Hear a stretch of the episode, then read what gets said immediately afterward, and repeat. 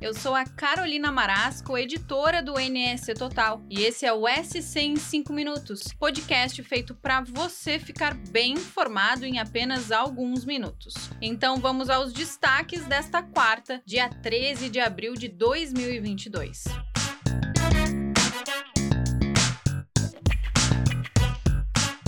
Começo falando do desaparecimento do avião de Santa Catarina na Argentina. O caso completa uma semana nesta quarta. Em uma reportagem do Diário Catarinense, o repórter Paulo Batistella fala sobre as perguntas que ainda precisam ser respondidas sobre o caso, além de relembrar como foi a semana de investigações e buscas. Estavam a bordo do avião o dono dele, Antônio Carlos Castro Ramos, empresário da construção civil de Florianópolis, junto de dois amigos, o advogado Mário Pinho e o médico Jean Carlos Nercolini.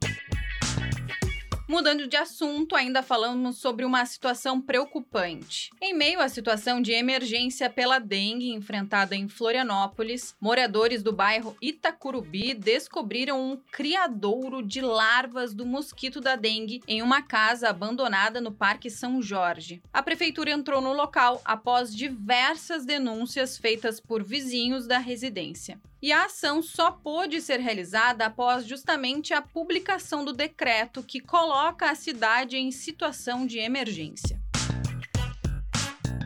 E agora eu falo de duas situações curiosas e até mesmo bizarras em Santa Catarina. Uma delas envolve uma confusão em um velório na capital. Um homem de 65 anos foi morto a facadas na noite desta terça em uma capela no cemitério do Itacurubi. Segundo a Polícia Militar, a morte ocorreu após uma confusão durante o velório. E de acordo com o tenente-coronel Diogo Cidral, do 4 Batalhão de Polícia Militar, o homem chegou ao local para participar do velório, mas começou aí a causar um tumulto uma das pessoas tentou retirá-lo do local e acabou o atingindo com golpes de faca. Os dois envolvidos ficaram feridos, mas apenas uma das vítimas acabou morrendo. A outra situação envolve a gritaria, digamos assim, de algumas galinhas no litoral norte de Santa Catarina. Uma denúncia anônima levou a vigilância sanitária de Porto Belo até uma criação irregular dos animais. E o caso veio à tona porque os constantes cacarejos estavam incomodando os moradores da região. A apreensão das galinhas mobilizou a polícia e um grupo de proteção animal. E qual seria a sua reação a encontrar uma rua totalmente torta?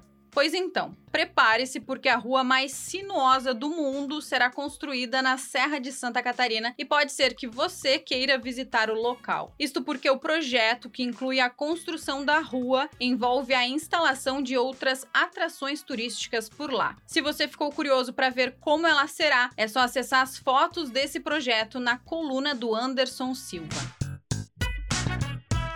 O feriadão de Páscoa está chegando e com ele a pergunta que não quer calar. Como será o tempo nesses dias de folga? Para responder essa pergunta, o meteorologista Leandro Puchalski falou sobre o feriadão no NSC Total. E aqui, olha, vai um spoiler. As temperaturas vão despencar nos próximos dias em todo o estado.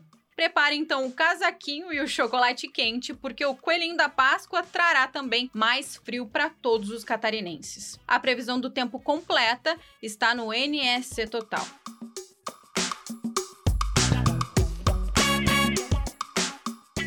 Esse foi o podcast SC em 5 minutos, vinculado de segunda a sexta-feira. A produção desse episódio e a coordenação do projeto são minhas, Carolina Marasco, e a edição de som é de Maiara Souto.